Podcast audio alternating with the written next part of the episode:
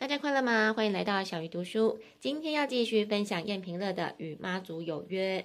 上一集我们聊到作者七年来参与绕境的收获跟感想，这一集则要来听作者分享其他绕境者的故事。第一个是上一集有提到的班长林祥雄，二十九年前班长的妈妈生病了，无论怎么医治都治不好，到后来几乎是宣判死刑的地步。班长是大甲人，所以后来他到镇澜宫发愿。如果妈妈可以好起来，他就跟着大甲妈绕境，走到不能走为止。结果拜完回到家之后，医院来了通电话，说有一种新的治疗方式，问班长要不要让妈妈试试看。班长就答应了。想不到妈妈治疗之后逐渐好转，甚至可以下床走路。因此班长开始每年参加绕境，这一走就是二十九年。班长的故事让作者学到了：信则有，不信则无。心愿前程，必有回响。第二个主角是作者的爸爸，他是一位摄影师，跟着大甲妈绕境三十多年，拍下了数千张的照片。但是他从未走完全程，因为他觉得太辛苦了。后来在作者参加绕境第四年的时候，他为了作者偷偷发愿，如果作者可以顺利找到工作，他就跟着绕境三年。原来这个爸爸怕作者写小说收入不稳定，一直希望他可以去职场历练一下。想到作者那年还真的接受了一场面试，顺利进了一间公司上班。事后作者才知道自己的爸爸发了这样的一个愿，因此后来连续三年，作者都跟爸爸一起参加绕境。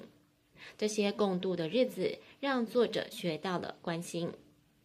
第三位主角是一位基督徒小说作家，正因为他是基督徒，所以他只是纯粹来体验看看。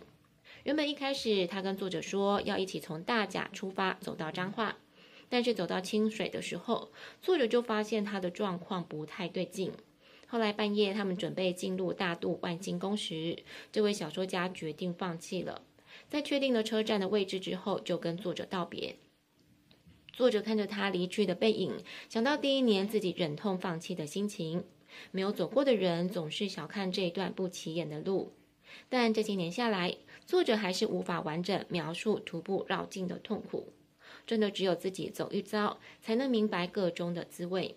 哪怕他已经走了六年，还是只能怀着战战兢兢的心，而这让他学到了泰然。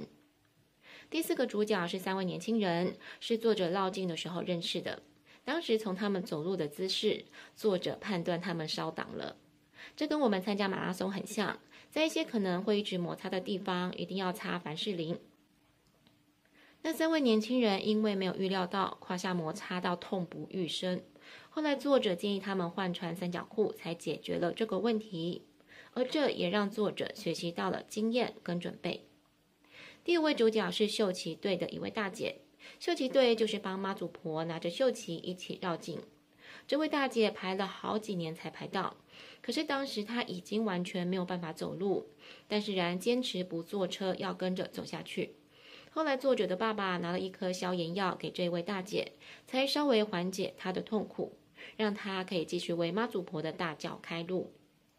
作者并不知道大姐求的是什么，但是他不忍心叫她放弃。因为人生无常，也许大姐只有这么一次机会可以参加绕境，而这让作者学到了不干涉，给予祝福就好。第六位主角是作者的妻子。很多人走大甲妈是为了求姻缘，作者在这一本书分享了他痛苦又难忘的初恋。因此有一年，他跟妈祖婆发愿，希望可以赐他一段姻缘。当时第一年绕境，作者还没有跟初恋女友分手。他曾经问对方会到镇南宫等他吗？初恋女友拒绝了。后来历经情伤，走到第三年的作者，却在镇南宫看到已经等候他多时的女孩。后来每一年作者都要女友不用来等，女友也说不会再去了。但他们还是很有默契的，每年都在镇南宫巧遇。现在这位女孩成了作者的妻子，而这让他学到了珍惜。书中其实还分享了很多作者或是其他人的故事，就如同我们在网络或是听朋友分享的一样，每个故事都很感人，也让人觉得很神奇。